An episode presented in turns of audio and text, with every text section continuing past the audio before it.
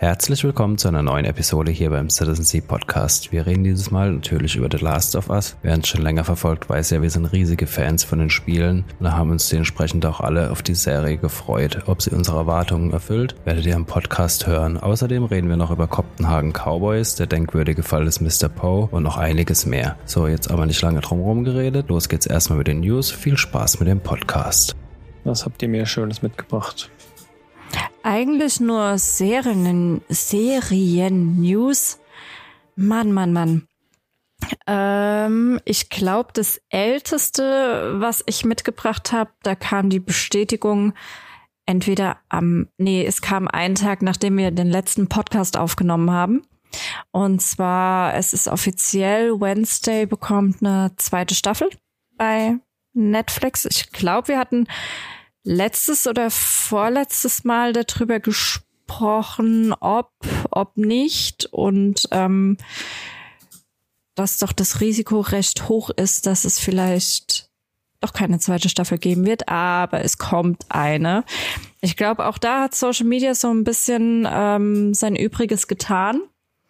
Ich bin mir nicht sicher, wie die Zuschauerzahlen waren von Wednesday und wie es generell angekommen ist.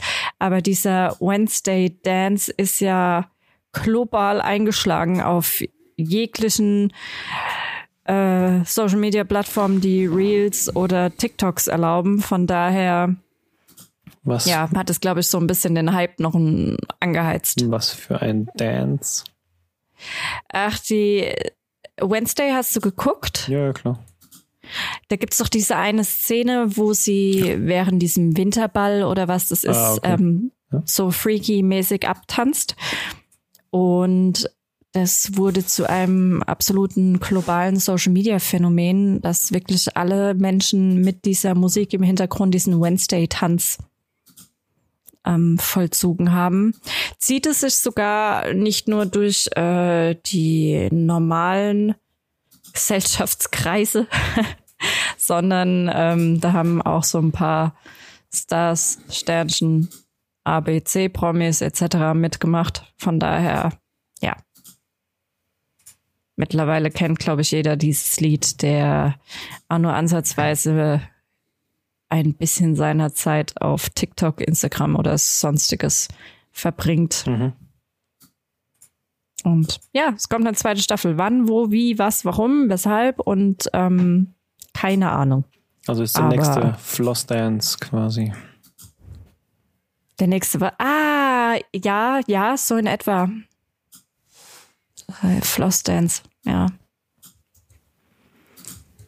Naja, muss man jetzt alles mitmachen. Ich werde zu alt für diesen nee. Kram.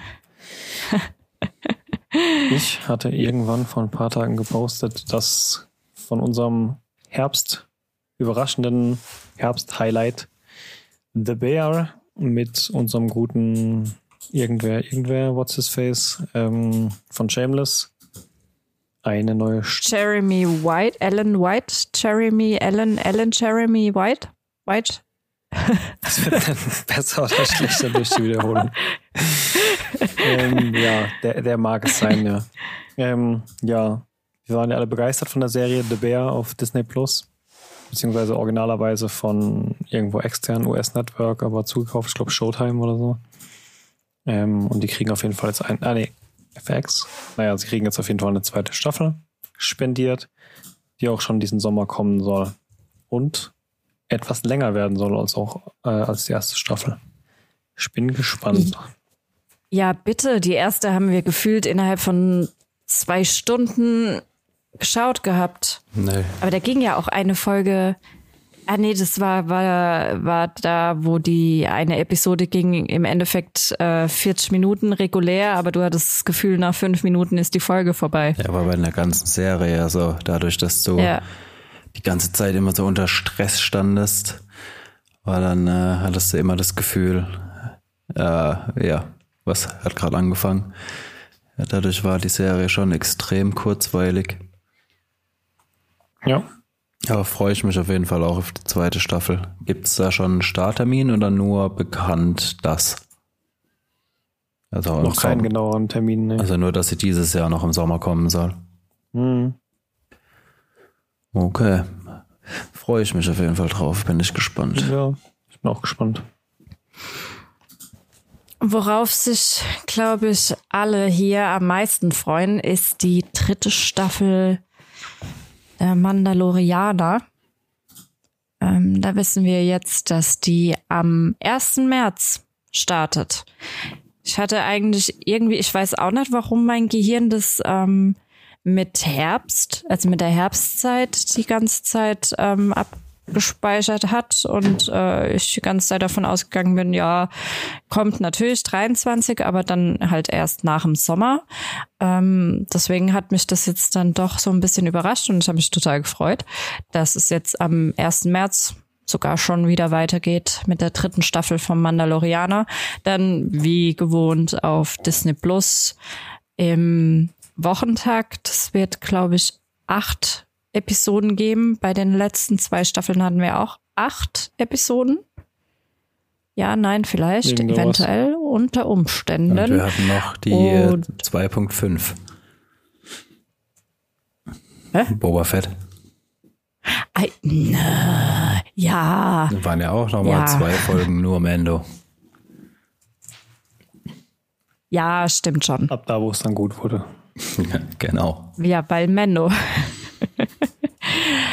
so, das war's im Endeffekt schon mit den News. Ähm, unser heißgeliebter neuer Lieblingsschauspieler Pedro Pascal. Dank Mando. Und jetzt, ich weiß es nicht, je nachdem, was ihr dazu sagt, unter Umständen auch bei der neuesten HBO-Serie The Last of Us. Hat jetzt gestern am 16. Januar gestartet auf HBO. Punkt. Nur auf HBO, gell? Kein HBO Max, nur HBO. HBO. Und hier in Deutschland sehen wir die Serie auf Sky Oder wow. für ja, wow. Ähm, für alle Frühaufsteher. Ähm, sogar nachts. Und ja, eine Folge ist draußen, die kommt auch im Wochentakt. Das heißt, jeden Montag bekommen wir jetzt eine neue Folge von The Last of Us. Ich glaube, zehn Episoden sind geplant oder wurden gedreht. Zehn Mag sein. unter Umständen. Äh, neun. Neun. Neun Episoden. Neun? Neun. Ist doch blöd. Ja, auf jeden Fall. Ich habe mich riesig gefreut. Ich habe, ich war schon mega gehypt, schon die letzten Wochen und Monate, seit klar war, das kommt jetzt im Januar raus. Hab mich auch komplett rausgehalten aus allem. Ich habe sogar den Trailer, den habe ich gesehen, aber den habe ich sogar, ich glaube, lautlos gelassen. Ich wollte gar nichts wissen. Ich wollte nichts hören. gar nichts. Ich wollte einfach nur wissen, wann startet's und wie sehen die Leute aus und that's it. Von daher bin ich da relativ jungfräulich gestern dran gegangen. Hatte natürlich die Games im Hintergrund und viel Vorfreude, aber auch viel, viel Schiss, dass das nicht so ist, wie ich das gerne hätte. Aber ich glaube, irgendwo hatte ich gelesen, und das fand ich ganz witzig. Ähm, ich glaube, The Last of Us ist so die ultimative letzte Station, die beweist, dass der Videospielfluch gebrochen ist und dass man vielleicht doch dazu in der Lage ist, ein Videospiel gescheit auf den Fernseher oder auf die Leinwand zu bringen. Ist auch Ähm. das, glaube ich, das erste Videospiel, wo der Writer von äh, dem Spiel auch Showrunner von der Serie war. Also Neil Druckmann hat nicht alleine äh, mit äh, Craig ähm, äh, Marzin zusammen. Ähm, äh, der hat unter anderem auch äh, Scary Movie geschrieben oder Chernobyl. Also von dem war Chernobyl auch, den haben sie ihn zur Seite gestellt. Ähm, aber soweit ich weiß, das erste Mal, dass mit ähm, Neil Druckmann auch der quasi der Writer von dem Spiel auch quasi die Verfilmung dann umsetzt, was nach dem, was man bis jetzt gesehen hat, ähm, auch keine schlechte Idee war. Also ich meine, der hat ja schon ein bisschen Erfahrung gesammelt. Ich meine, bei The Last of Us und auch Uncharted hat er, glaube ich, auch geschrieben gehabt. Da haben sie ja schon viel mit Motion Capturing gedreht und so weiter. Also er hatte ja auch schon ein bisschen Dreherfahrung. Aber ja, so wie es ist, also wie es jetzt nach der ersten Folge aussieht, kann er das auch oder zumindest mit Hilfe sehr gut ähm, in Live-Action umsetzen. Aber wir sollten vielleicht mal, ich weiß nicht, wir setzen, glaube ich, alle voraus, dass jeder The Last of Us gespielt hat. Ja, ähm, wer denn nett? ja, ich weiß es nicht, ob es also wirklich bitte. jeder gespielt hat. Vielleicht sollte man noch mal zumindest grob zusammenfassen, um was es geht bei The Last of äh, Us. Ja, ja, also schon mal vorweg, zockt das Spiel, das ist mit Abstand. Also wir hatten gestern auch noch mal kurz drüber gesprochen. In den letzten, es kam jetzt genau vor zehn Jahren raus, neun Jahre, zehn Jahre, zehn Jahre. kam The Last of Us Part One, also der erste Teil raus. Und es ist, also wenn ich mir jetzt die äh, gesamte Zocker-Vergangenheit anschaue, natürlich klar, jetzt mal Mario oder sowas aus den 90ern mal außen vor gelassen, ist es definitiv in den Top 10 der besten Spiele, die ich jemals gespielt habe. Und ähm, wir haben Action-Adventure-Game.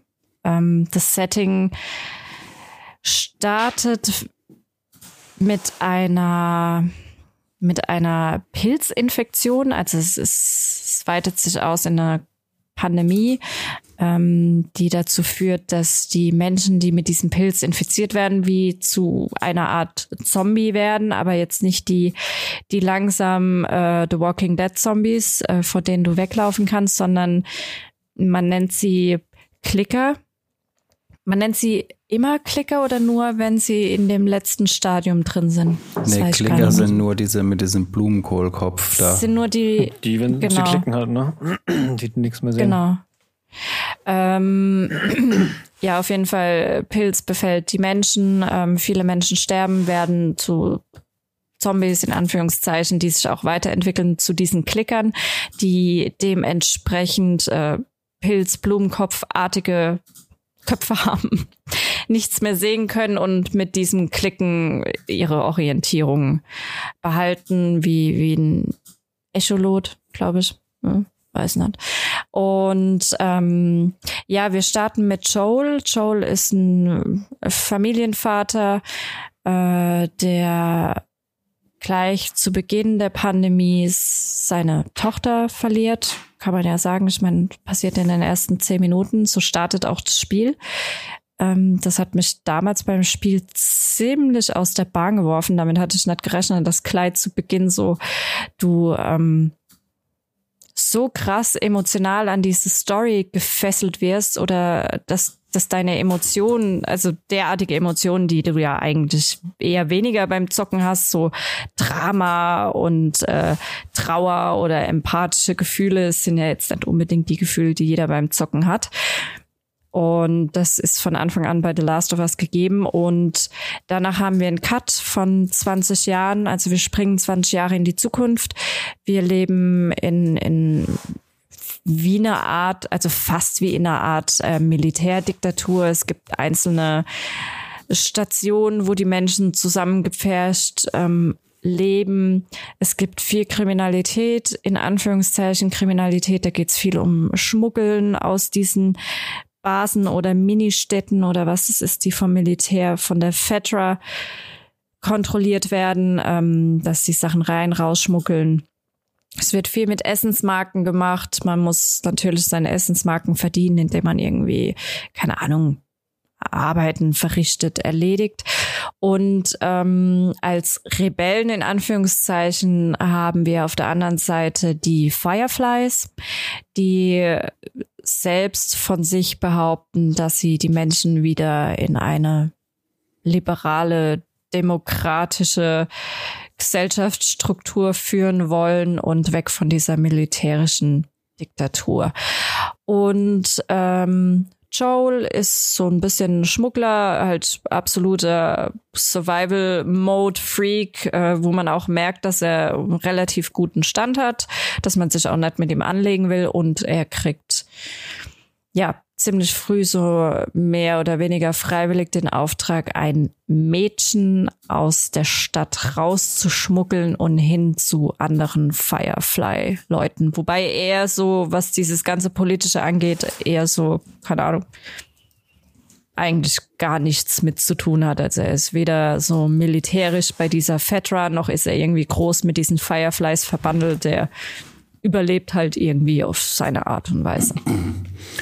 Ja, was man vielleicht noch dazu sagen muss für Leute, die das Spiel nicht gespielt haben, also das Spiel ist einfach eins der besten oder wenn man beide zusammennimmt, wahrscheinlich die besten Story-Spiele, die es je gab. Und die Spiele macht, also es ist keine komplexe Story, die das Spiel erzählt. Also wir haben im Prinzip alles, was wir in dem Spiel haben, haben wir so oder so ähnlich schon mal gesehen. Also das Spiel lebt einfach komplett von der Interaktion zwischen den Charakteren. Also es sitzt, also Neil ähm, Druckmann hat auch in Interview mal gemeint, er will keine komplexen Stories erzählen, er will quasi Geschichten von Menschen erzählen und das merkt man im Spiel auch, beziehungsweise an allen Spielen von ihm es ist einfach die Interaktion mit den, mit den Figuren, wie die Figuren sich weiterentwickeln. Das macht das Spiel im Endeffekt so groß, äh, so gut. Also und äh, ja, das war jetzt halt auch die Frage, kriegt die Serie das hin? Ähm, diese Interaktion zwischen den äh, Schauspielern, also zwischen den Charakteren wirklich so gut hinzukriegen. Ja, das ist es ja gerade. Deswegen war ja The Last of Us, ähm, deswegen waren die Spiele ja auch so super populär und sind's ja auch immer noch. Also wenn man sich überlegt, wir haben jetzt gestern geguckt, das Remastered von Part 1 kostet halt knallhart 80 Euro für die PlayStation 5. Und ich gehe mal voll davon aus, dass die ähm, Verkäufe da momentan äh, ja auf jeden Fall hochgehen werden. Und normalerweise sind halt Games nicht das Medium der Wahl, um gerade solche Stories zu erzählen, die jetzt von Charakteren oder von, von ihrem, von ihrer Entwicklung oder ihrem Zusammenspiel, ihren Interaktionen oder ihrer Reise oder was auch immer erzählen. Das, das erzählst du nicht in einem Game, das erzählst du eigentlich in einer Serie oder in einem Film. Und wenn du es in einem Game mal erzählst, dann kommt da halt sowas bei raus wie, ähm, ach, wie hießen das mit Elliot Page? Oh. Ähm, ja. Das kam ungefähr ah. zur gleichen Zeit raus und es gab auch noch ja. einen Rechtsstreit mit The Last of Us Machern damals, weil Ellie ja eindeutig an Elliot Page angelehnt war. Ja, auf jeden Fall, normalerweise, wenn du Beyond solche Stories erzählst, genau, ja, ne? genau, Beyond Two Souls wenn du solche Stories erzählst in einem Game, ja, dann hast du kein krasses Gameplay, dann hast du keinen Shooter, dann hast du nicht wirklich für was, Gamer was Beyond Two Souls bewiesen hat. Ja. Seine ich meine, The Last of Us ist auch sehr, nicht sehr bekannt für sein gutes Gameplay. Also das Gameplay von Last of Us Part 1 ist jetzt auch nicht das Beste, aber es geht auch nicht um das Gameplay in dem Spiel. Also das ist nicht ja, das, aber es ist so trotzdem anspruchsvoll. Auch für Gamer ist es anspruchsvoll und auch für Gamer ist dieses Spiel, ähm, also wenn jetzt jemand wirklich eigentlich keinen Bock auf Stories hat und einfach nur ein gescheites, geiles Spiel haben will, mit da mal ballern, da mal Rätsel, da mal das machen, da mal klettern oder sonst irgendwas, dann kauft er sich kein Beyond Two Souls. Aber The Last of Us bedient halt beides. Also du wirst sowohl als, oh, mega geil, voll die geile Story und oh mein Gott, in zehn Jahren denke ich immer noch an diese Story und finde die wahnsinnig gut.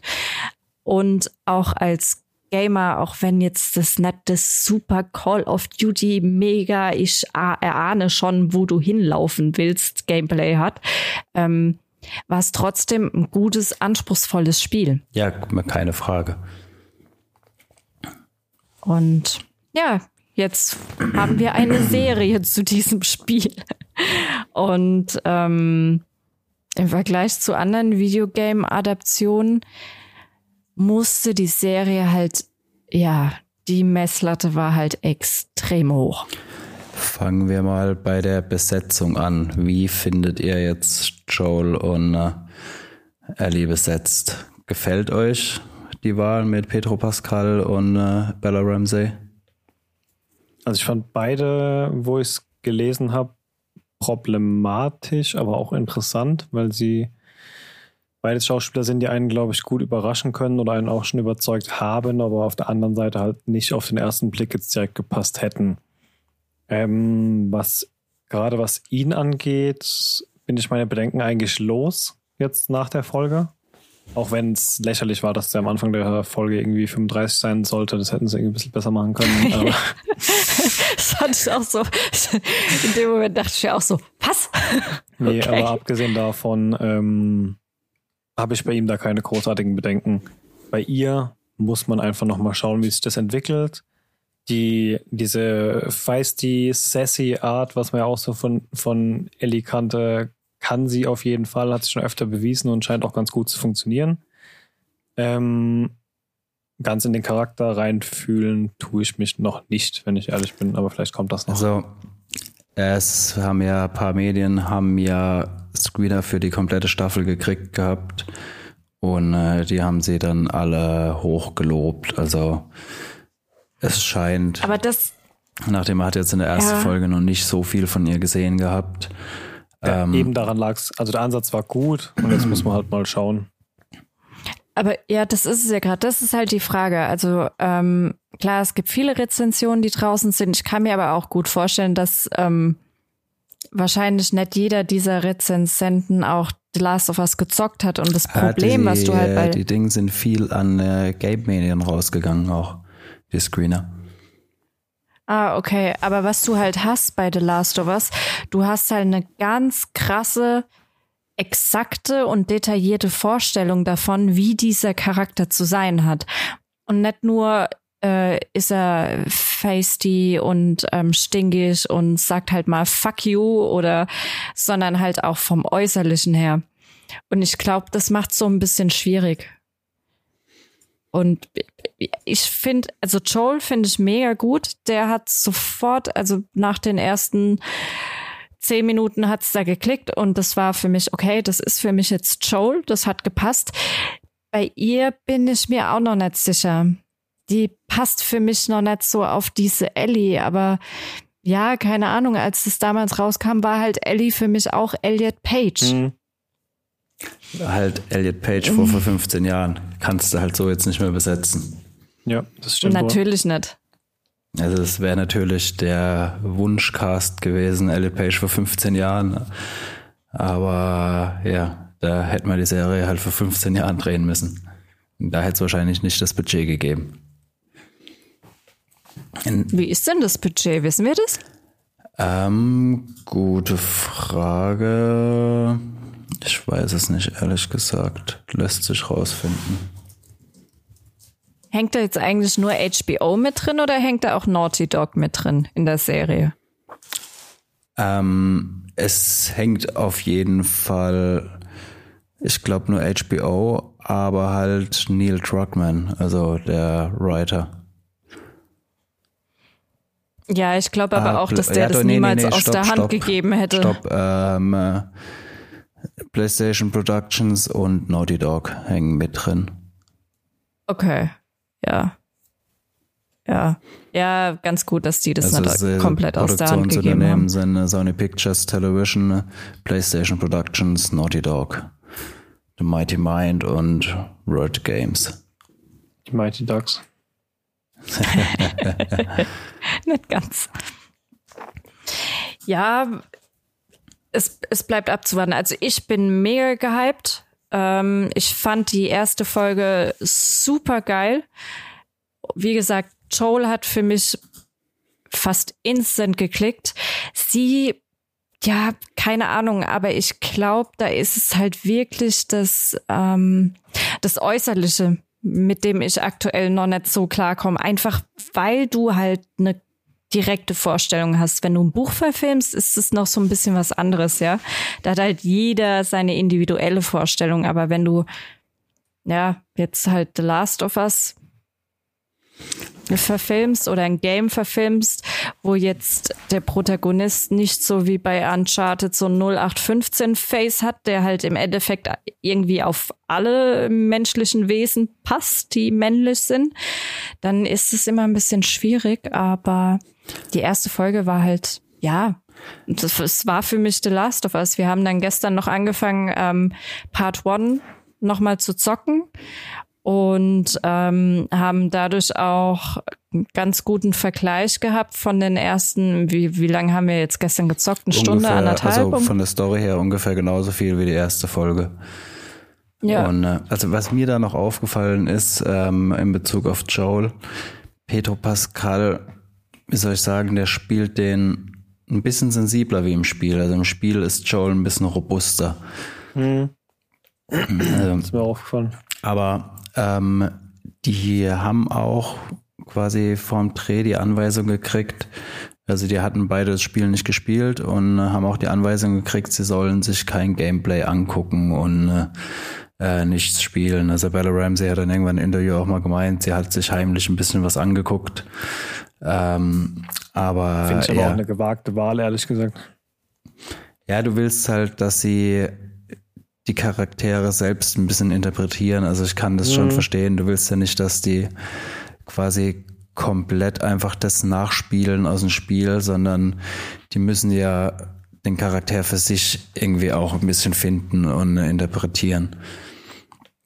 Aber ja, was mir da jetzt gerade beim Spielen gestern aufgefallen ist, also wir haben erst die erste Episode geguckt und dann ungefähr genauso weit ähm, das Spiel noch gespielt und mir ist halt da arg aufgefallen, dass im Spiel ist Joel schon deutlich robuster, so von, vom Umgang her. Er ist voll der Unsympath. Das hatte ich so gar nicht in mhm. Erinnerung. Zumindest jetzt halt am Anfang vom Game. Wir wissen ja alle, wie es sich weiterentwickelt.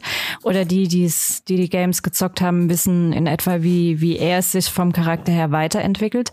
Aber am Anfang, da gab es wirklich ein paar Dinger, wo ich mir dachte, Alter, das ist voll der Arsch. Ja, doch, aber das war schon auch so ganze Zeit. Wie findet ihr die Entscheidung, dass die Serie, zumindest jetzt, was man in der ersten Folge sieht, schon quasi mehr oder weniger exaktes Spiel ist? Also machen ein bisschen mehr Nebenschauplätze, aber im Großen und Ganzen ist es schon relativ eins zu eins das Spiel. Das ist halt das, was ich gemeint habe. Ne? Du kriegst halt einfach die ganze Story, die du eh schon kennst, jetzt nochmal präsentiert. Und das ist halt auch mal. Du hast vorhin gemeint, Juliane, ja, jetzt können wir da nochmal gucken, ob man vielleicht nochmal überdenken muss, ob Spieler als, als Serie oder als Film kom äh, kommen sollte. Und ich glaube, in der Vergangenheit hat man da oftmals probiert, so krass abzuweichen oder ganz neue Stories aus einem Universum zu erzählen oder so. Und gerade die erste Folge ist ja jetzt doch schon sehr Picture-by-Picture-Remake eigentlich. Und das ist eigentlich das auch, womit ich am meisten Probleme in Anführungszeichen hatte am Anfang, weil man diese Story ja auch schon kennt. Aber ich muss sagen, ich habe dann trotzdem, obwohl ich eigentlich immer wusste, was passiert, noch sehr mitgefiebert bei der Folge. Also keine Ahnung, was sie machen, aber sie scheinen irgendwas richtig zu machen. Ja, ich bin mal gespannt. Also sie, sie müssen irgendwie noch davon abweichen, weil im Spiel hast du gerade äh, viel von der Charakterentwicklung hast du auch wenn du einfach rumläufst und die sich dann miteinander unterhalten. Mhm. Da kriegst du viele Nebeninformationen, erfährst auch das ein oder andere immer. Und das können sie in der Serie quasi nicht so umsetzen. Das wäre einfach verdammt langweilig, wenn die ewig rumlaufen und einfach nur miteinander reden. Also, War, weiß ich ja eben nicht, weil das ist im Endeffekt sind genau diese Sachen, ja, die Dinge, die eher auf dem Fernseher funktionieren als jetzt in einem Game. Ne? Aber es ist eher so langweilig, in einem Game die ganze Zeit rumzulaufen ja, nee, und die Leute labern. Im Game läufst du ja eh rum. Da ist es dann quasi nebenbei, ja. wenn sie sich unterhalten. Und in der Serie muss ja irgendwas passieren, sonst hast du quasi The Green Knight, den du ja nicht sonderlich toll findest. Was war das? Das war das mit König Arthur, wo er am Anfang den. Ah, der war so. Äh, einfach zehn Minuten die gleiche Einstellung mm. und draufhalten. Ja. Ja, also keine Ahnung, dieses fast eins zu eins Spielumsetzung. Sven, ich gebe dir da schon recht, es ist schon irgendwie schwierig, aber ich finde, also ich hatte das Gefühl, dass es für mich jetzt persönlich so ein bisschen ähm, mir die Angst genommen hat, weil ich hatte halt, ich habe hohe Erwartungen an diese Serie, einfach auch weil die die Messlatte schon als Baseline so extrem hoch ist, mhm. weil dies, weil das Game halt so das, das hat ja, keine Ahnung, das war für mich ein Meilenstein der, des Storytellings in einem Game. Und ich finde, wenn ein Game schon Storytelling-mäßig so, so, so Rekorde bricht, dann muss es da, da führt kein Weg dran vorbei. Wenn es wenn es eben als Game funktioniert, dann muss es als Serie funktionieren und dann muss auch alles sitzen. Und dadurch, dass sie in der ersten Episode sich sehr nah am Spiel orientiert haben. Klar, es gab einzelne Dinge, die haben sie ein bisschen anders gemacht, aber es gab ja teilweise wirklich eins zu eins die gleichen Shots. Ähm, das hat so, das war für mich so, dadurch wurde mir einer, einerseits die Angst genommen, dachte ich mir, ja, okay, dann kriege ich halt einfach vielleicht nur noch die die, die, die gleiche Story nochmal präsentiert, aber dann funktioniert's halt, weil im Game hat's auch funktioniert. Ähm, und Andererseits war es dadurch für mich ein bisschen leichter, in dieses Medium reinzukommen, weil wir wissen halt alle, normalerweise Videospieladaptionen auf Leinwand oder Fernseher, die waren bislang zu 99 Prozent einfach Murks. Das war halt einfach Murks, das willst du dir nicht angucken.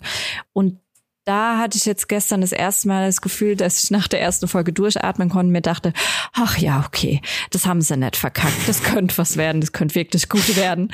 Ähm, ja, wie weit sie jetzt sich trauen abzuweichen oder ähm, gerade nicht abweichen, um vielleicht die Gamer oder die, die es kennen, so ein bisschen zufriedenzustellen, wird sich noch zeigen. Aber ich kann dir auch nicht sagen, ob ich es besser fände, wenn sie da jetzt komplett was Neues draus machen. Dann würde ich mich wahrscheinlich im Endeffekt fragen, ja, pff, und was genau ist da jetzt The Last of Us, mm, außer yeah. des... Hey, was, was ganz ne? Neues draus machen kannst du ja nicht. Also es ist ja...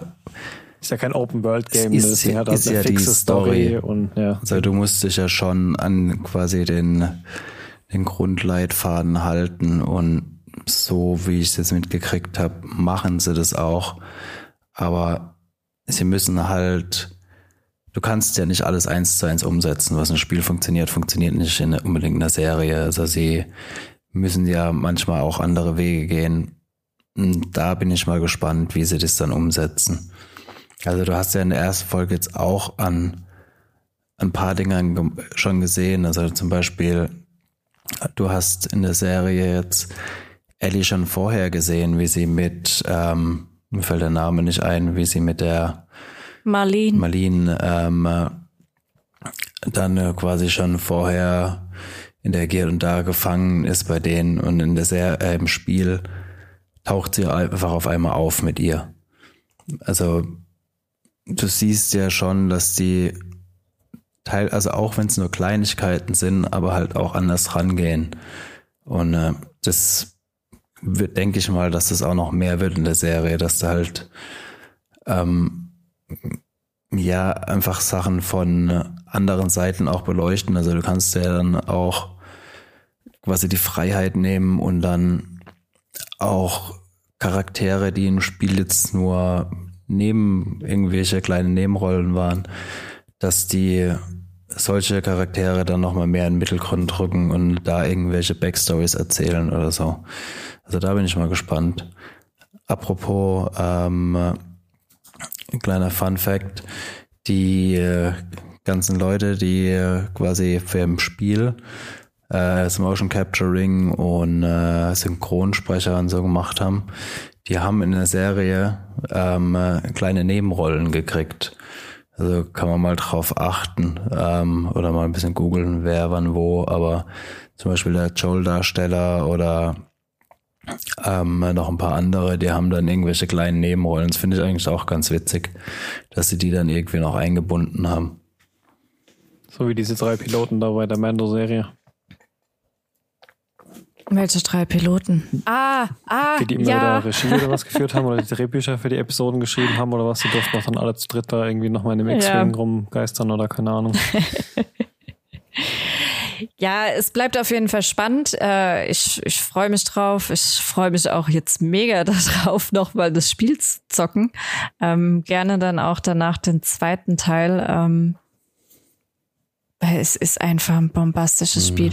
Ich habe mich auch dabei ertappt. Von daher glaube ich schon, dass meine Erwartung da ist. Ähm, ja, ich will im Endeffekt jetzt einfach nochmal die Story mit mega viel Budget und super Ah, geilen Special Effects im Fernsehen sehen. Ja? Ähm, äh, Budget 10 Millionen, also be- über 10 Millionen pro Folge. Oh, das ist Game of Thrones Style, oder? Ja, ich glaube nicht ganz. Ja, brauchst du halt aber auch, wenn du einfach so eine dauerzerstörte Stadt einfach, ich meine, was sie da für Kulissen haben müssen und für technische. Ja, die haben wohl auch sehr Ah, viel mit Greenscreen, Kulissen. oder? Ja, die haben wohl sehr viel mit Kulissen und auch mit Maske gemacht. Also ja, das finde ich, finde ich, sieht man aber auch. Mh. Am Anfang, wo Okay. dieser, dieser Junge, der dann relativ schnell gemurkst wird, da nach Boston reinläuft, wo wir quasi zum ersten Mal Boston kennenlernen, da hast du diesen Weitansicht auf Boston und da, klar, wenn man es weiß, dann fühlt man es schon wieder so ein bisschen wie da bei In The Wall bei Mandalorian oder wie dieser Screen da heißt. Ähm, The Volume. The Volume, genau. Ähm, aber abgesehen davon ist, glaube ich, diese, sind die praktischen Effekte bei, wenn man das Geld hat, doch wieder das Mittel der Wahl gefühlt die letzten Jahre. Glücklicherweise, weil die altern halt nicht im Endeffekt. Das kannst du dir in 30 Jahren anschauen und sieht halt immer noch Mhm. genauso aus wie damals und halt nicht wie ein Jaja Binks reingesetzt. Ja, das sieht halt echt mittlerweile, der ist nicht gut gealtert. Ist so überhaupt gar nicht. Mir ist es Aber- damals gar nicht aufgefallen. Natürlich nicht. Damals dachtest du dir, oh mein Gott, Mhm. geile Special Effects. Und jetzt guckst du dir das an und schämst dich dafür, dass du das mal geil fandest. Aber ja, ist halt trotzdem immer noch Star Wars, egal. Ähm, ja, auf jeden Fall. Mir hat's gefallen. Und ähm, darf, ich hatte Angst, dass ich das im Endeffekt nicht sagen kann. Ich freue mich auf die nächste Folge und Ja. ähm, auf alles weitere, Ja, auf jeden was Fall. so kommen mag, vielleicht danach, eventuell. Ähm, aber ja, ich habe schon damit gerechnet und auch erwartet und auch gehofft, dass ich die neue, dass ich, dass ich nicht die neue, dass ich die alte Story im Endeffekt krieg, weil ich mich auch dabei ertappt habe, wie ich querbeet Leuten, die die Spiele halt nicht gespielt haben, zuletzt jetzt meinem Papa gestern gesagt habe, guck die Serie, guck die Serie, das ist so eine geile Story, guck das. Und ähm, ja, Es ist dann auch nicht selbstverständlich, dass, ähm, egal ob es jetzt ein zweiter Film, zweites Spiel oder eine neue Staffel von der Serie ist, dass die dich in der zweiten äh, Inkarnation nochmal genauso gut oder besser abholt wie in der ersten Runde. Ähm, und wo es vorhin von diesem Punkt, ähm, wie sehr dich die Serie teilweise emotional mitnimmt hatten, da ist ja die, die zweite Staffel, die, also die zweite, die, die zweite, sorry, der zweite Teil des Spiels hat mich, glaube ich, in äh, emotionale Bredouillen gebracht, wie noch kein Spiel jemals zuvor. Also Ja. da waren ja schon Ja. Dinge dabei, die schon sehr grenzwertig waren auf jeden Fall. Und da bin ich auch gespannt, was sie da mit der Serie damit machen. Vor allem auch, falls sie denn jemals dann über die Story der beiden Spiele hinausgehen sollte, dann wird es halt echt spannend. Ne? Also ich glaube, Mhm. gerade bei Part 2 könnte man auch fast zwei, also wäre es wahrscheinlich schon nicht verkehrt, zwei, äh, zwei Staffeln sogar draus zu machen. Die, also das Spiel hat mich so richtig in ein moralisches Dilemma reingeworfen. Vor allem, vorhin. Oh mein Gott. Also da habe ich am Ende gedacht, du, du spielst einfach stundenlang mit diesem Endgegner in deinem Kopf und du denkst dir, du Bitch, du Bitch, du Bitch, dich krieg ich. Und dann kriegst du einfach andere Perspektive, anderes Point of View und jetzt spielst du mal den Endgegner, ne? Und kriegst die ganzen Hintergründe, du kriegst die ganzen Motivationen und dann denkst du dir nur, scheiße. Jetzt hast du gerade allen, die es noch nicht gespielt haben, die zweite Staffel gespoilert. Jo, als ob man der Heult Quatsch. halt. Nein, aber So wirklich ja nicht. da bin ich mal gespannt, ob das als Serie auch so gut funktioniert, weil das halt schon nochmal ein Unterschied, wenn du selbst den Knopf drücken musst. Definitiv. Ich glaube, das war ein ganz großer Teil davon, was es so besonders gemacht hat. Wenn du es nur siehst, dann Ja. geht es dir vielleicht nur auf den Sack, dass du dir jetzt eine ganze Staffel lang irgendeine andere Story reinziehen musst. Ähm, wobei, wo du das dann alles selber machen musstest, ja. Nochmal eine andere Das Nummer war schon hart. Das war wirklich hart. Ja, sind wir Naja. da schon. Das, Unterm Strich höre ich raus, wir sind zu 90% zufrieden, haben Bock auf mehr und bei den kleinen Dingen, wo wir noch nicht 100% unterschreiben können, sind wir guter Dinge, dass sie uns noch komplett abholen. ja. Und für alle, die die Serie gut fanden, das Game nicht gezockt haben, aber trotzdem Konsolen-PC, gibt's doch The Last of Us? Nee. Ist Ich exclusive? glaube, ja. Also zumindest auf den Konsolen. Ich weiß nicht, ob es für den PC Ich glaube, soll eine PC-Version noch kommen von The Last of Us. Ich weiß nicht, Okay. ob die schon da ist. Aber soll, Ja, glaube wenn ich, sie noch von jedem nochmal 80 Euro fürs Remake abgegrast haben und dann keiner mehr zahlt, dann kommt die Version für den PC. Ich bin erschrocken, als ich den Preis gestern gesehen habe. 80 Euro fürs Remastered. Im März Ähm. soll die äh, PC-Version kommen. Okay. Auf jeden Fall, wer die Möglichkeit hat, es sieht auch nach neun bis zehn Jahren, eins von beiden, es sieht immer noch wunderbar aus. Man kann es definitiv spielen, ohne zu denken, oh mein Gott, ich muss mir die Augen ausstechen, das sieht ja übel aus. Ähm, das ist absolut kein Ding. Das ist jetzt natürlich im Vergleich zum neuesten äh, Whatsoever. Äh, was kommt jetzt nächste Woche? Kommt das Forspoken raus? Es soll ja eine bombastische Grafik haben. Ja, aber das Spiel macht alles wett durch andere Methodiken. Ja. Ja, ich meine, wer die definitiv. Grafik so wichtig ist, der kann sich auch das äh, neue Remastered für die PS5 holen. Das hat dann auch eine Ja, bombastische für 80 Grafik. Euro. Ey, sagen wir mal so, wenn du das Spiel noch nie gespielt hast, Dann, dann ja. kauf dir das für Ja. 80 Euro. Also wenn du jetzt Definitiv, wie wir dann die. Äh, das PS4 Remastered noch rumliegen hat, dann ist halt Schwachsinn 18, äh, 80 Euro auszugeben für bessere Grafik. Aber wer das Spiel noch nie gespielt hat, haut rein. Stimmt. Das war sogar eins der letzten Spiele für die PS3 damals, ne? Genau. Ja, ich habe das auf der PS3. Dreier gezockt, genau. Jesus. Naja, so viel zu The Last of Us. Wir werden auf jeden Fall die nächsten Episoden wahrscheinlich jedes Mal wieder drüber reden. Vermutlich. Ja. Und dann können wir auch jedes Mal so einen Stand geben, wo wir jetzt sind beim Game. Gucken, ob es weiterhin so äh, Shot-mäßig ähnlich ist oder nicht. Ähm, das glaube ich eine gute Strategie. Abwarte. Abwarte. Aber es gab ja auch einiges anderes zu schauen in den letzten vier Wochen. Und Ja, genau, haut mal raus. Gott. Ich glaube, wir fangen mal mit dem Neuesten an, ähm, beziehungsweise das, was wir jetzt zuletzt auf Netflix geschaut haben. Ähm, die neueste Serie von äh, NWA. Äh, Nick, With oder. Nicola. Der Niklas with Attitude. Nein. Äh, Niklas, Nicolas Rinding, äh, Rein, ähm, äh, Reffen. Reffen. Reffen. Das ist der, das ist der, die Worcester Soße erfunden hat. Das ist der von Drive. Wie heißt die Ich hab Soße, keine bitte? Ahnung. Ähm, Genau. Äh, Drive hat der NW R, ja, nicht A, ne? NWA war die nein, Das N, war was anderes. also NWR oder NWA. N Also, das ist, wenn man Ding, also NWA war, die Okay. war was anderes. Das waren Niggas with Office Yo, Attitudes. yo. Yo, yo. Okay, ähm, genau der, der Drive gemacht hat und Neon Demon und ja, noch so ein bisschen was an Gedöns, was man kennt. Gedöns.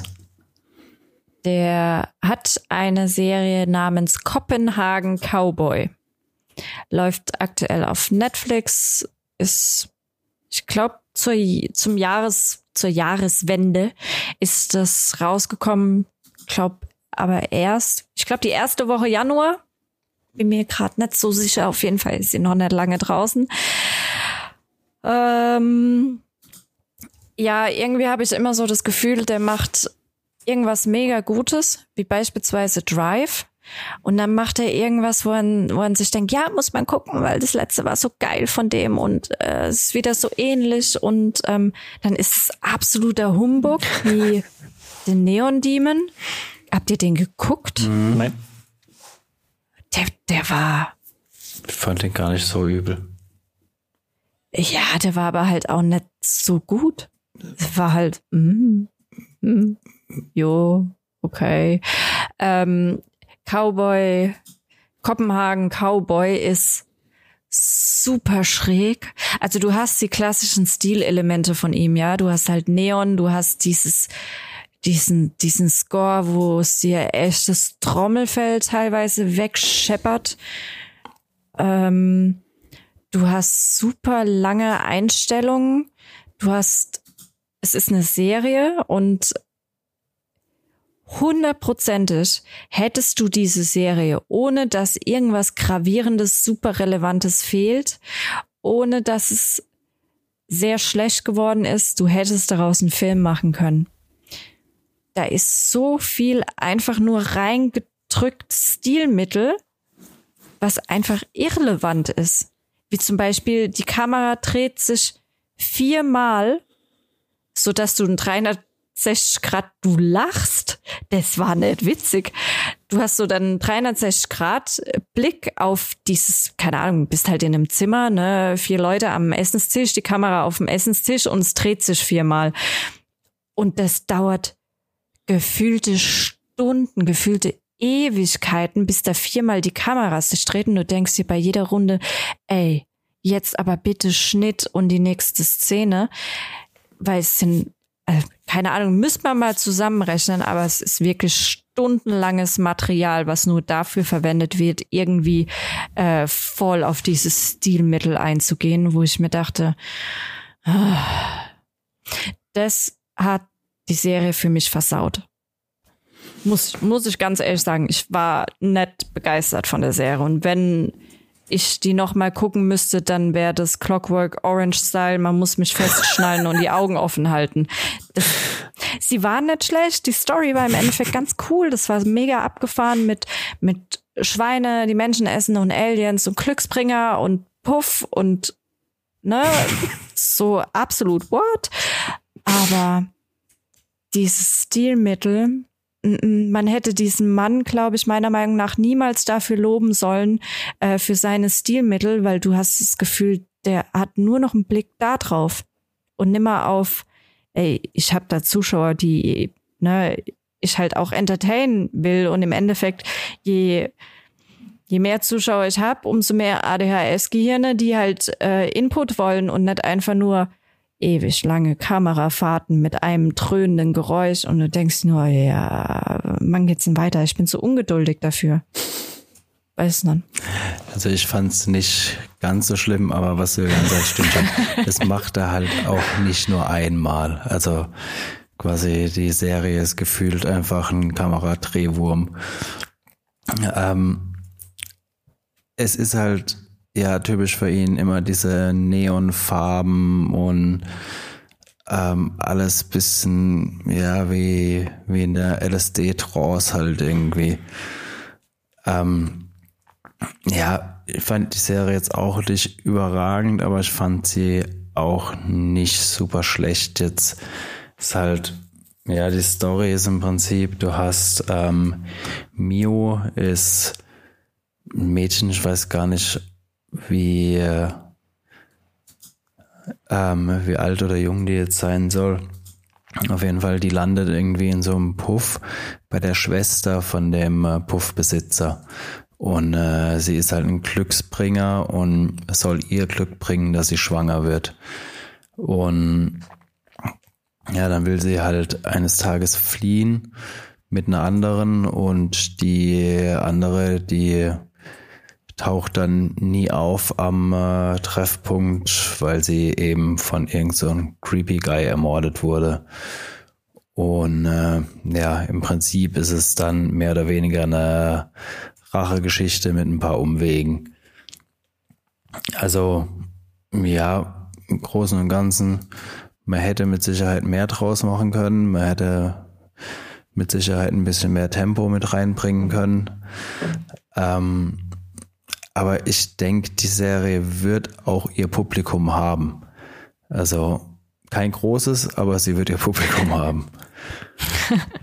ja, das, das definitiv. Ähm, das hat auf jeden Fall Anhänger. Auch die Serie hat Anhänger, weil also die Kritiken sind krass zwiegespalten. Es gibt welche, die sagen, oh, mega geil, bombastisch, super, super. Und dann gibt's halt auch welche, die sagen, jo, nicht sein bestes Werk, so überhaupt gar nicht sein bestes Werk. Und ähm, die Stilmittel sind schon geil, die er einsetzt. Und er ist auch ein talentierter Künstler. Er ist für mich nicht einfach nur in Anführungszeichen Filmemacher. Er ist für mich wirklich, das hat schon so seine künstlerischen Elemente. Die Story, die Elemente, die er nutzt, aber da war die Mischung total verquer. Und es ist nicht übertrieben, wenn ich sage, man hätte die Story, ohne dass es irgendwie dumm gewirkt hätte, in einen Film packen können. Weil du, du hast in einer Episode, lass es mal eine Viertelstunde relevante Story sein und die anderen 45 Minuten hast du Stilmittel. Und wenn man das so ein bisschen hm, komprimiert, könnte man einen Drive draus machen. Ja. Finde ich. Und der war ja teilweise schon recht langatmig. War ein guter Film, aber er war teilweise auch echt langatmig. Ich stell mal vor, das guckst du als Serie. Nee, bräuchte ich nicht. Glaube ich, da hätte ich noch ein paar Folgen ausgemacht. Habt ihr bis zum Ende geschaut, oder? Ja. Aber ich glaube, ich habe auch 20, mindestens 20 Prozent der Serie habe ich verpennt. Und dann wirst du wieder geweckt, weil irgendwas mega scheppert neben deinem Ohr und es ist einfach nur die Box, wo du denkst, die fliegt gleich von der Decke. Ähm, ja. Oh, mir ist gar nicht bewusst gewesen, wie sehr die das korrigiert haben fürs Heimkino in den letzten Jahrzehnten, bis ich ja mal wieder jetzt hier mediale Späterziehung mit meiner Partnerin gemacht habe und mal die ganzen 90er Filme rausgeballert habe und oh. Also wirklich da, wir haben das fünfte Element geguckt und noch irgendwas und ich war echt, kennt ihr noch von früher, wo du wirklich einen Krampfeger an dem Finger hast, weil du alle fünf Minuten lauter und leiser, weil es halt irgendwie auch schon halb eins und du hast Nachbarn und ja, aber du kannst es ja mittlerweile auch automatisieren. Also Mal zum Beispiel bei einem Receiver, der hat auch eine Funktion, dass er quasi, dass du es anpassen kannst, dass er die Lautstärke automatisch immer anpasst. Und naja, äh, der Apple TV zum Beispiel hat es auch drin. Da kannst du dann auch sagen, voller Dynamik 400, umfahren. 400 Euro TCL-Fernseher und da dran meine aktiven Studiomonitore. kannst du gar nichts einstellen.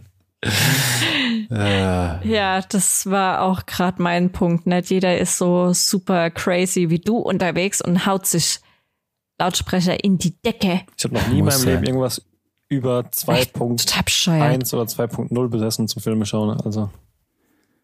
Würde ich auch nie machen. Never. Und dann einer so nebendran so mega happy. Oh, das ist voll krass, das ist jetzt voll geil. Ja, ich, ich hätte es auch nur, gern, aber ich will das Geld nicht ausgeben okay. für eine Mietswohnung. Das lohnt halt einfach gar nicht. Ja. Das macht so einen Unterschied, wenn man 3D-Sound hat.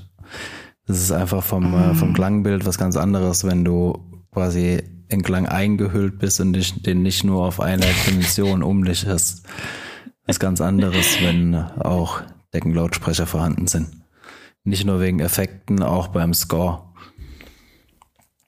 Dafür sind meine Sinne einfach zu, keine Ahnung, zu zerstört von der Jugend, von Konzerten, Festivals und sonstigen Dingen, um da wirklich, keine Ahnung, so einen krassen Unterschied zu sehen. Das sehen tust du noch nicht. Ja, aber auch da, keine Ahnung. Hm. naja. Okay, Kopenhagen Cowboys abgeschlossen.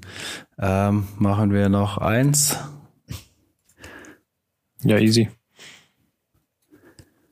Okay. Du hast auch der denkwürdige Fall des Mr. Poe auf Netflix geschaut, Sven? Ja, und Kaleidoskop auch und Glass Onion auch. Also ihr könnt gern euch was raussuchen. Äh, äh, der neue Christian Bale, also dieser, wo es über Edgar Allan Poe geht, ist eigentlich für mich auch relativ schnell abgehandelt, weil der war wie für mich, ich weiß, da riechst du wieder ins Genick geschlagen, aber der war für mich wie Revenant oder wie jeder andere von diesen Filmen, die irgendwo kurz vor oder während den amerikanischen Bürgerkrieg spielen. Einfach genauso trist wie das Umfeld, in dem es gespielt hat. Da ging irgendwie nichts vorwärts und der Fall, der war im Endeffekt ja mehr mystisch und nicht übernatürlich, aber wie nennt man das? Kultistisch gibt es auch irgendein Wort für. Das war Okkultismus. Okkultismus, genau. Ich fand den total Banane. Also ich hätte, ich hätte nichts verpasst, wenn ich diesen Film nicht gesehen hätte, auf jeden Fall. Das ist gar nicht mein Genre, das ist auch nicht meine Zeit. Dieses, wenn sie irgendwelche Fälle mit irgendeiner Laterne irgendwo im Wald lösen, das, nee, da kannst du mir weg mit. Ich fand es ganz gut, mal den, den, äh, den, der den Poe gespielt hat, das war ja Harry Potters The Cousin. Dudley. Fand ich Ja. stark tatsächlich, den mal in einer Rolle zu sehen, quasi in einer, okay, auch wenn der Film nach ihm benannt war, war es eher eine Nebenrolle. Ähm, den fand ich gut. Christian Bale halt in seiner gewohnten Art und Weise, aber keine Ahnung, also der Rest war halt so dahin geplänkel und die Aufklärung des Falls hat mich dann auch nicht wirklich interessiert und dann gab es am Ende was wahrscheinlich ein Twist sein sollte, der mich dann auch gar nicht mehr gejuckt hat, weil ich da schon so raus war, interessetechnisch. Also für mich war der Film nichts. Aber das liegt, wie gesagt, eher am Genre, als dass es jetzt ein Mhm. massiv schlechter Film war. Ich kann einfach mit dieser Art Film nichts anfangen. Wie Ja. fand ihr ihn denn? Also generell, wir können ja mal kurz erzählen, um was es geht.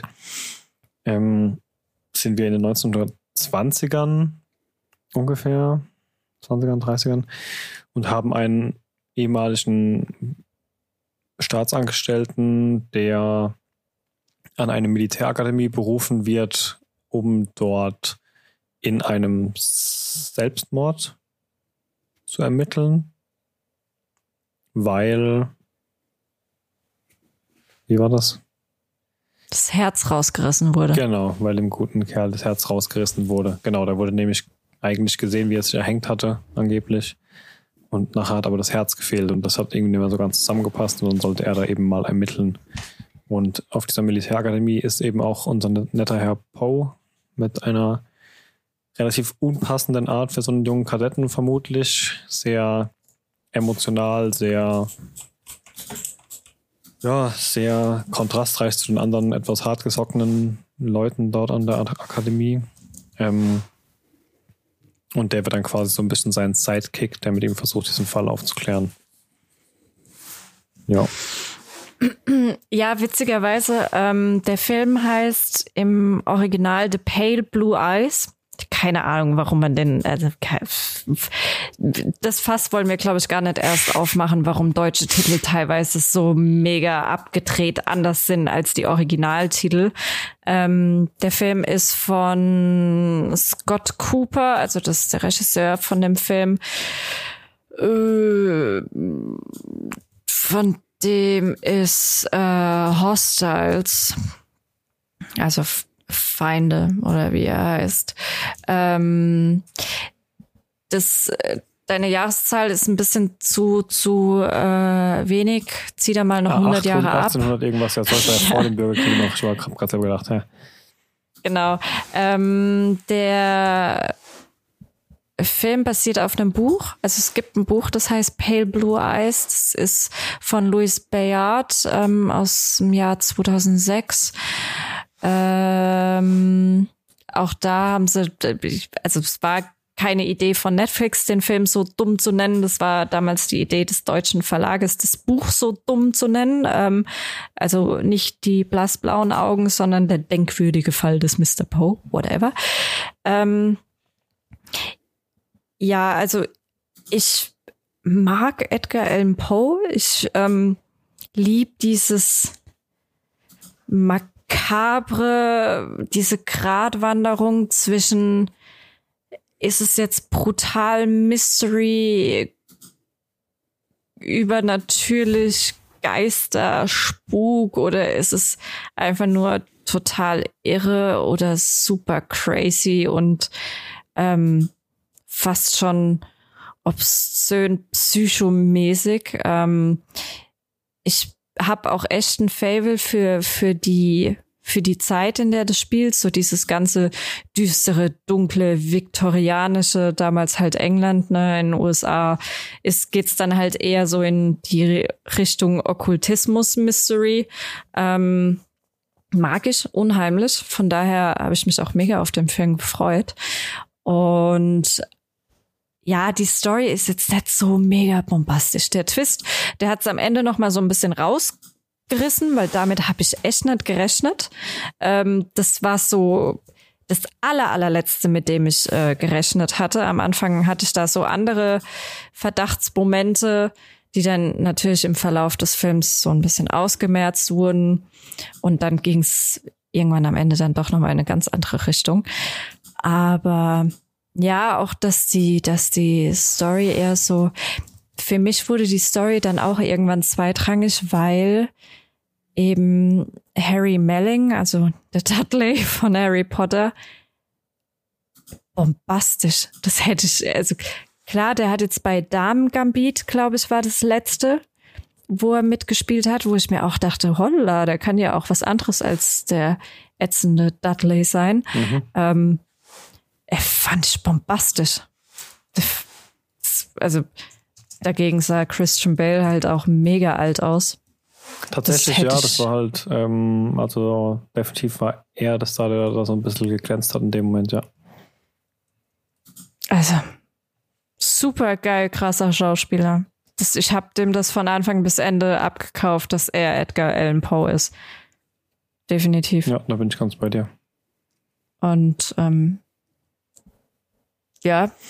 Also ich weiß jetzt nicht, wie originalgetreu das, das, das Buch oder die, die Story ist. Da bin ich bei Edgar Allan Poe biografisch einfach raus. Ich weiß, dass Edgar Allan Poe da an, ähm, an dieser West Point Akademie auch war. Ich glaube, da hört es ähm, auch schon auf. Aber da hört es dann auf, ja. Gehe ich mal davon aus. Kenn, also mich hat die Serie. Ich kenne seine Geschichten, that's it. Also ich fand's, Aber, ich fand's verdammt nah an der Art, wie ich mich damals ähm, bei der Serie, bei dieser Schweizer, österreichischer Serie über äh, sag's mir, unseren liebsten Mutterficker. Der Pass.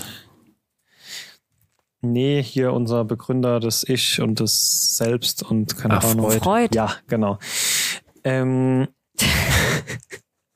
Mutterfick. Ähm, ich fand es sehr ähnlich, weil es war ja auch so eigentlich eine historische Figur, die man halt kennt. Und dann hat man halt irgendeine okkulte, hanebüchene Story dran geklebt, um halt irgendwie eine Serie oder einen Film mit dem zu verkaufen. Und das ist halt das, was mich so ein bisschen gestört hat. Da ist halt wahrscheinlich ganz, ganz wenig Historisches dabei und halt einfach nur ein Haufen, ich will es nicht mal Hollywood nennen, weil dafür war es nicht spannend genug.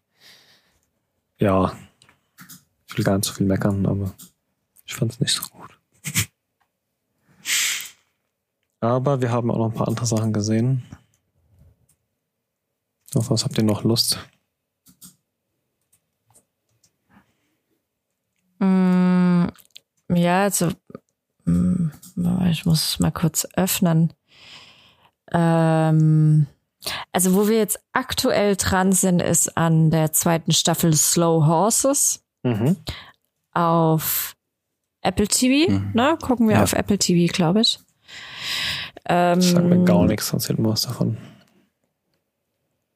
Was? Das sagt mir gar nichts, erzählt mal was davon.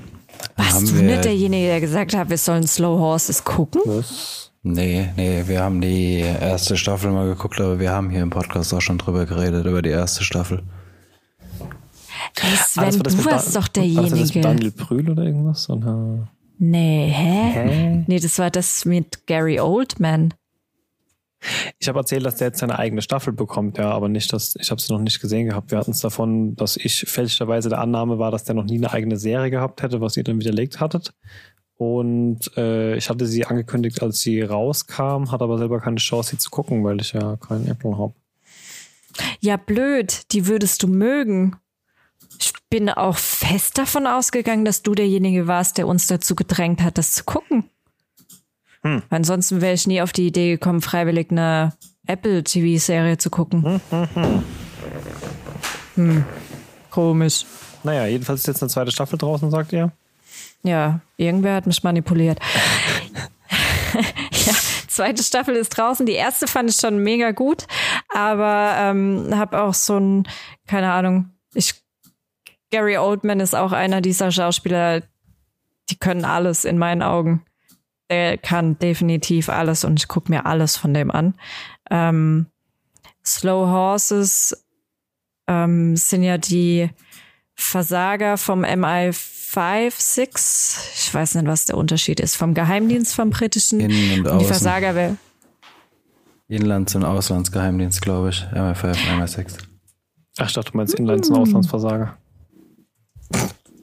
Das sind auf jeden Fall die Totalversager vom Geheimdienst vom britischen und die werden so ein bisschen, weil man sie nicht feuern kann oder sonst irgendwas, werden sie halt ausgemustert und werden diesem äh, Jack Lamp, Jack, mhm. ja, whatever. Also Gary Oldman in so ein, keine Ahnung, so ein Wohnhaus gesteckt und er ist halt auch schon mittlerweile krasser Alkoholiker, war früher mal, du hast das Gefühl, der beste Spion der Welt, aber jetzt halt kriegt er auch gar nichts mehr auf die Reihe und der kriegt halt diese Vollversager, die man, keine Ahnung, auf irgendeine Art und Weise nicht komplett rauskicken kann. Und die sind da halt so ein bisschen auf dem Abstellgleis. In der ersten Staffel ging es so ein bisschen darum, ähm, da gab es irgendeinen Fall, weiß nicht mehr warum, weshalb, wo die so ihren Stand so ein bisschen verbessern konnten und irgendwas aufgelöst haben. weiß nicht, das ist viel zu lange her. Ähm, und jetzt in der zweiten Staffel wie so eine Art neuer Fall, bloß dadurch, dass du halt weiterhin äh, die Charaktere hast, fühlt sich schon eher wie eine Fortsetzung an, als äh, ja, wir machen jetzt halt einfach irgendwie ganz unverblümt irgendeinen Aufhänger und äh, da gibt's jetzt neue Folgen dazu. So ist es nicht. Es fühlt sich schon sehr wie eine Fortsetzung an. Ähm, und ja, also ich finde, von der Qualität her hat es null irgendwie eingebüßt. Ich finde die immer noch gut, die Serie. Es ist nicht die allerbeste Agentenserie, die ich kenne und da gibt's definitiv bessere. Aber dadurch, dass du halt nicht die super duper mhm. Megaspione hast, die alles hinkriegen und unverwundbar sind und äh, dann noch bei im Casino die Milliarden von diesen besten Pokerplayern der Welt abzocken, ähm, macht es so ja, hat so ein bisschen individuellen Touch und hebt sich so ein bisschen von anderen Geheimdienst-Stories ab. Aber ja, wir haben sie aber, glaube ich, auch noch nicht durch.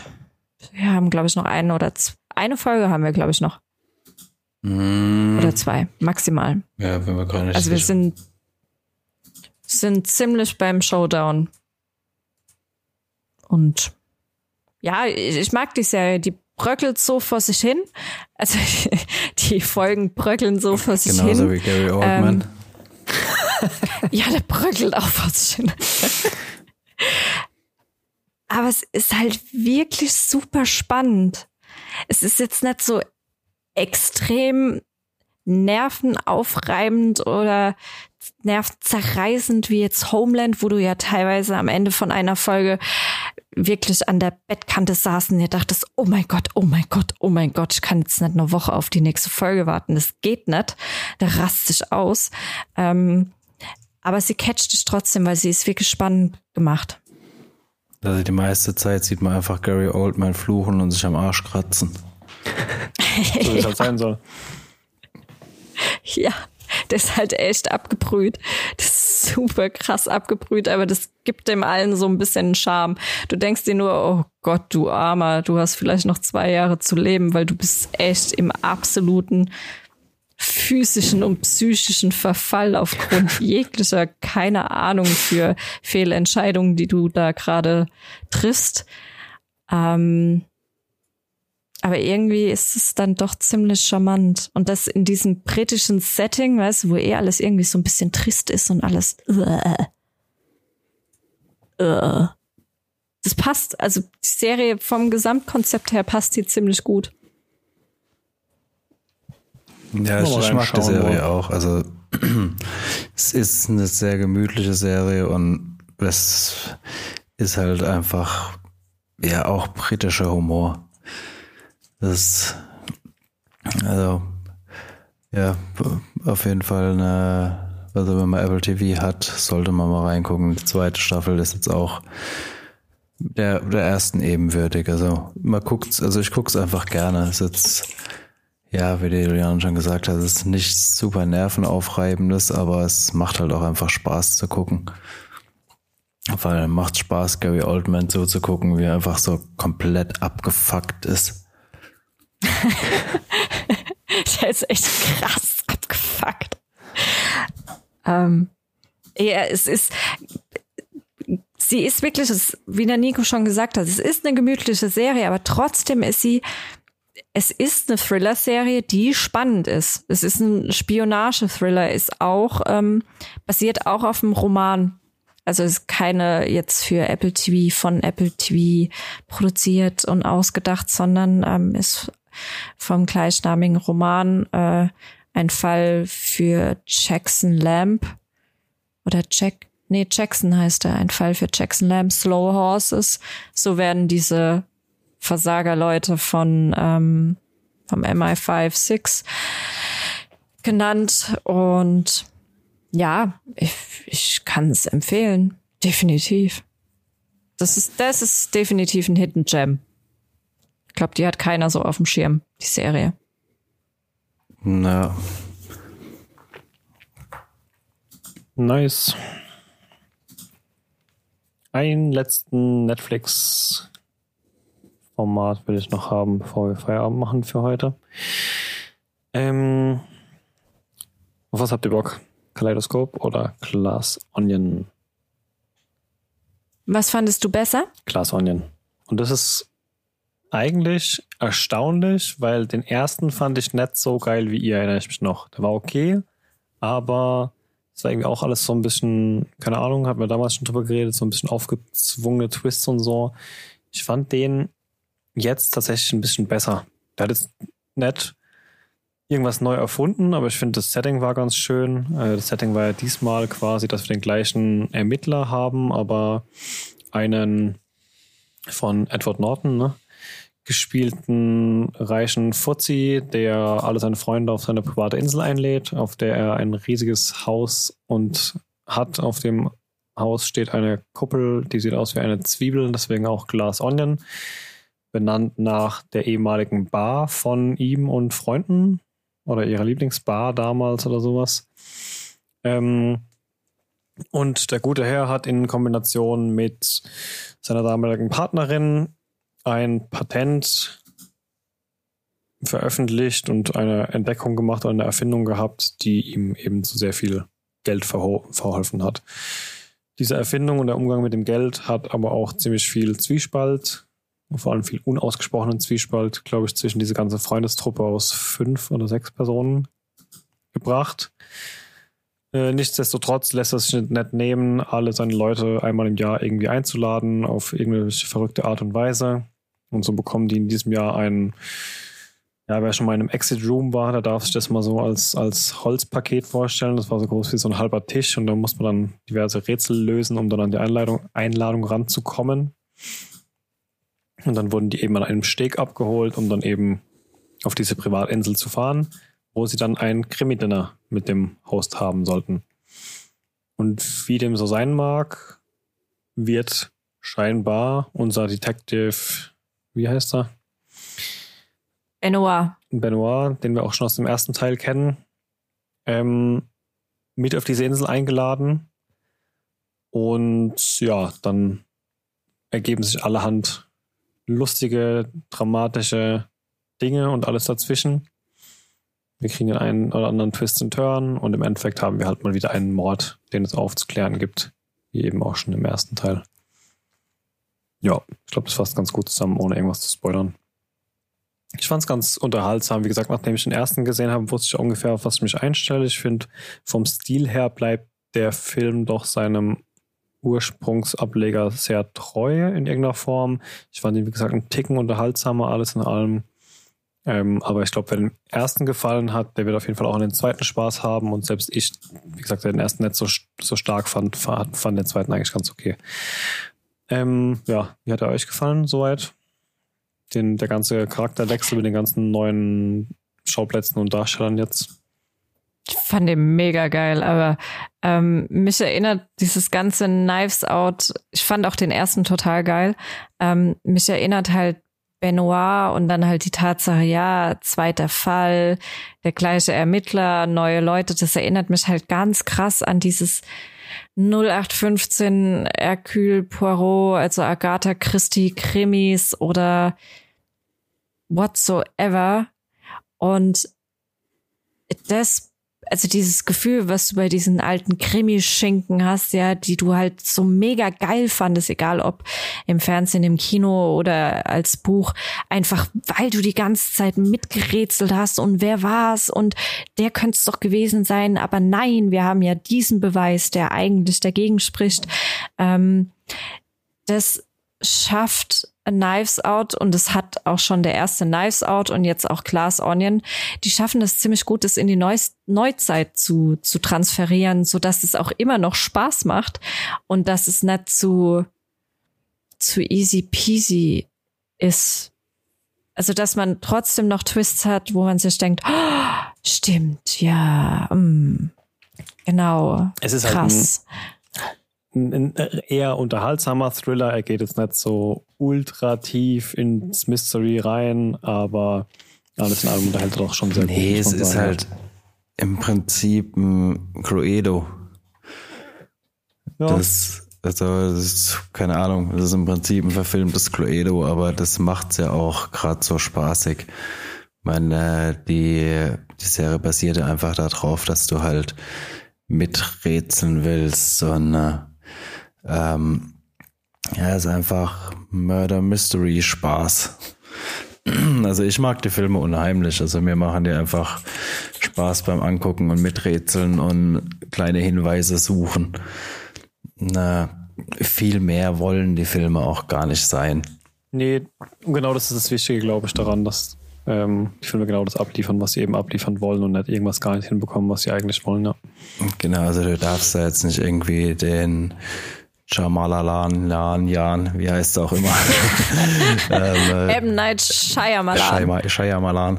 Ähm, darfst ja nicht irgendwie die krassesten Shyamalan-Twists äh, erwarten oder so. Wobei die. Kannst du bitte das mal dreimal hintereinander sagen und das dann als, als Clip aufnehmen und daraus machen wir dann so ein Goa-Track, so Shyamalan, Shyamalan. Ich voll geil. Na, nee, also man darf bei dem Film wirklich nicht irgendwie mit der mit den Gedanken reingehen, ich will jetzt irgendwie krasse Twists oder so. Das ist einfach Murder Mystery, Spaß zum Miträtseln und fertig.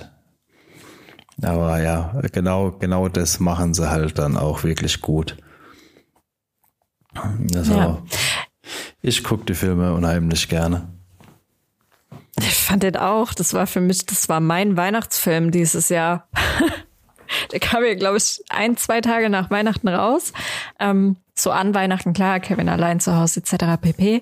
Aber für mich war das dieses Jahr der Weihnachtsfilm.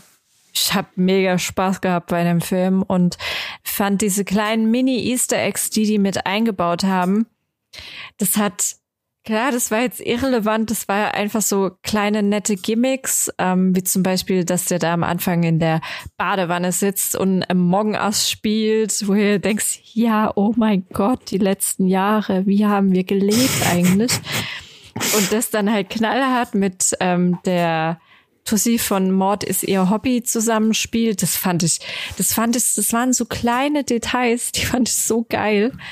Oder ähm, auch die Tatsache, dass jetzt halt so er ist verheiratet mit Hugh Grant, ne?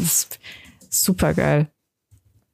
Da waren wirklich so Mini-Sachen dabei oder das, ähm, was hatte ich noch gelesen, der stündliche Gong oder Dong oder wie, wie sie es nennen, wird gesprochen vom Gordon Lewitt, James Gordon Lewitt, Gordon James Lewitt, wie hieß er?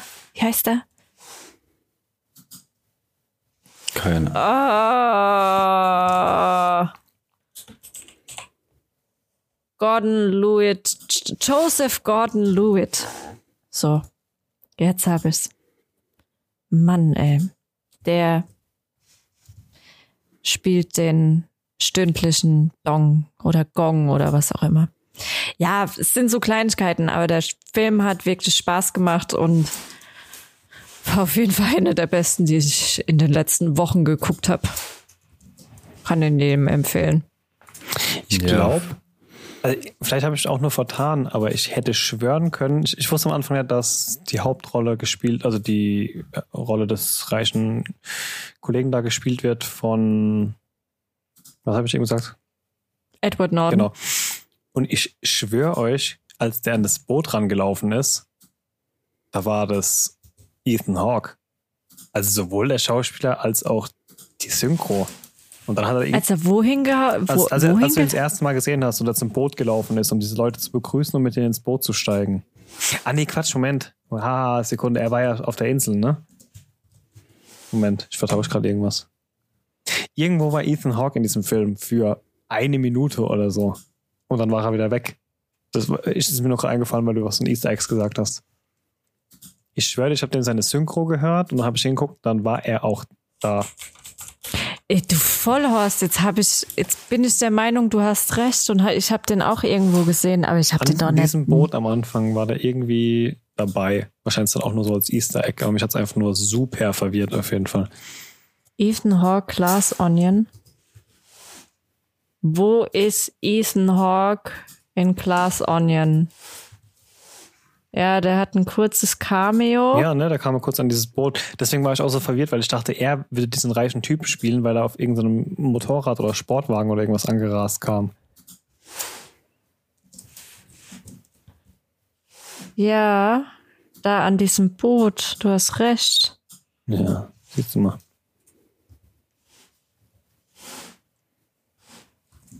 Der Effizienzmann. The Efficient Man. Ah, der, der, den die, die Impfung spritzt. Ah, das war der, ja, okay. Sorry. So war das. Ja, Ich war super verwirrt Genau. auf jeden Fall für den Moment. Ja, so war dies. krass. Ja, hm, okay. Auch nur erkannt in der Synchro. Ja, wollte ich Ja. noch mal sagen zum Abschluss. Habe ich euch noch mal Mir es nicht aufgefallen. Der hat eine ganz, der hat eine Synchro, die hat sonst keiner und das ist ja echt selten mal. Also Gerade so Christian Bale und so, die haben ja oftmals Synchros, die ja auch noch andere Leute dann haben. Aber der hat so eine ganz markante, die fällt mir immer überall direkt auf. Wir hatten noch die von Christian Bale, Ähm, außer Batman. Ey, jetzt hast du gespoilert. Ähm, hier, äh, wie heißt der Film, der früher, äh, Johnny Depp, genau. Der hat, glaube ich, gleiches Synchro wie Christian Bale, könnte ich schwören. Was? Ich meine schon.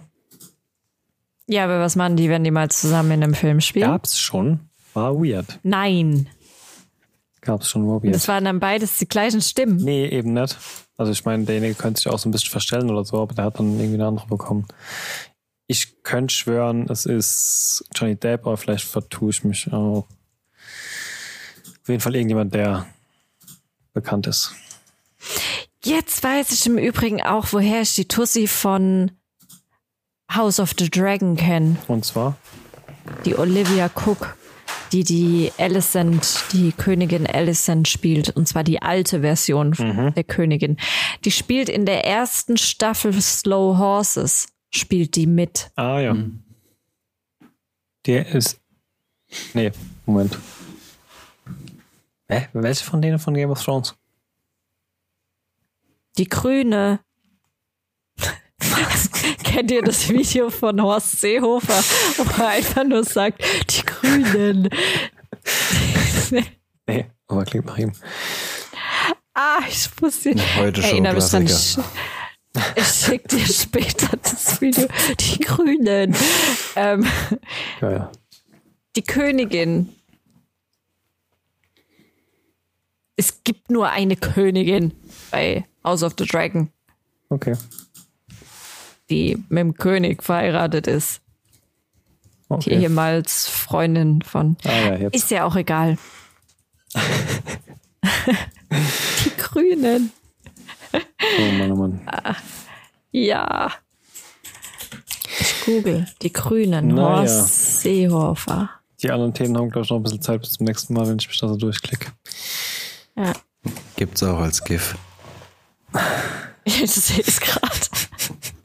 Die Grünen. Auf was freut ihr euch so die nächsten Wochen, außer weitere Folgen von The Last of Us? Ja, in erster Linie auf weitere Folgen von The Last of Us. Ähm, ja, zocken. Also die nächsten Wochen und Monate werden hart, was Zocken angeht. Was Es steht wird denn an? so bombastisch teuer.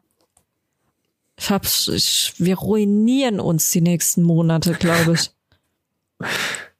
Jetzt kommt nächste Woche, nächste Woche kommt äh, Forspoken raus. Mm, hatten sie damals schon gezeigt, als sie die PlayStation 5 gezeigt haben.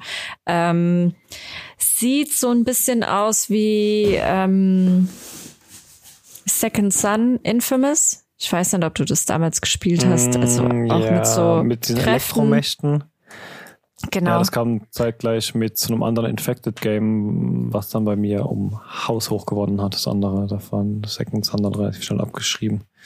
Ja, das, das sieht halt bombastisch aus und ich glaube, dass es sehr gut sein könnte. Das Spiel, das kommt nächste Woche raus. Dann kommt in zwei, drei Wochen, auch jetzt nimmer so lange, kommt endlich Hogwarts Legacy. Oh ja, das Was ist auch halt stimmt.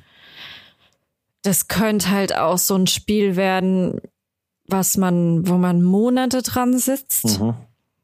Dann haben wir das Problem, dass die VR dann auch relativ zwei, zeitnah, zwei Wochen später oder so dann auftaucht. Scheiße. dann kommt das neue Res also Resident Evil 4 Remake. Und dann sind dann noch ein paar Haufen andere Spiele ab März. Wo ich mir denke, keine Ahnung, entweder spiele ich jedes Spiel innerhalb von zwei Wochen, was halt bei einigen nicht funktioniert, wie äh, Hogwarts Legacy. Oder ich muss halt aussortieren, aber das will ich nicht. Der MW2 startet auch noch Season 2. Das will ja keiner spielen. Unbeeindruckt. User.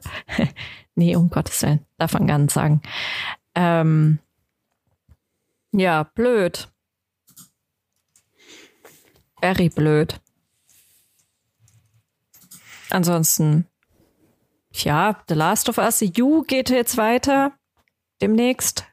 Äh, Anfang Februar geht You weiter. Ähm, da freue ich mich auch riesig drauf. Das ist auch eine meiner Lieblings-Netflix-Serien. Und ich glaube, äh, weiß nicht. Worauf habt ihr denn Bock?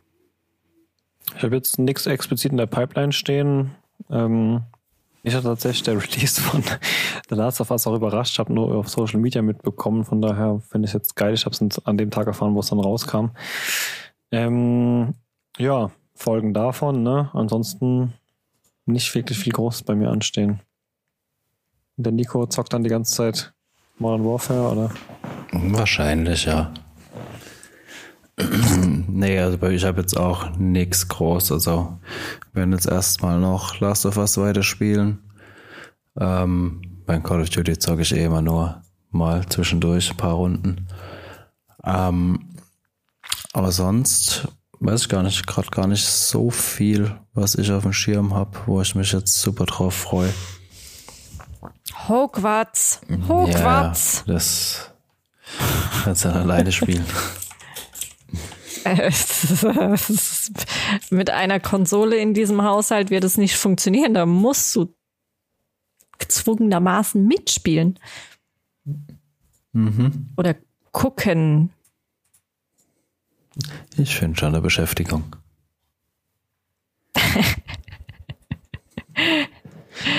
Äh, Sven, spielst du es auch? Willst du es spielen?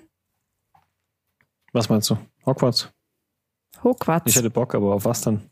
Ist ja PS, Die Grünen. PS5 Exclusive, oder? Nee, kommt einmal für alles raus. Was?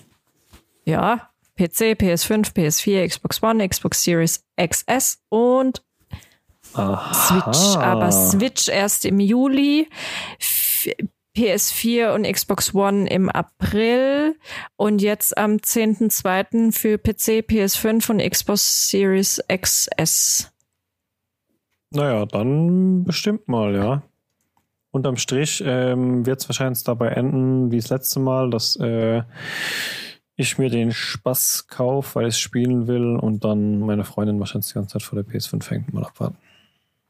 Aber ja. Ich glaube, es könnte was werden. Ah, stimmt. Star Wars Jedi Survivor kommt dann im März. Problematisch.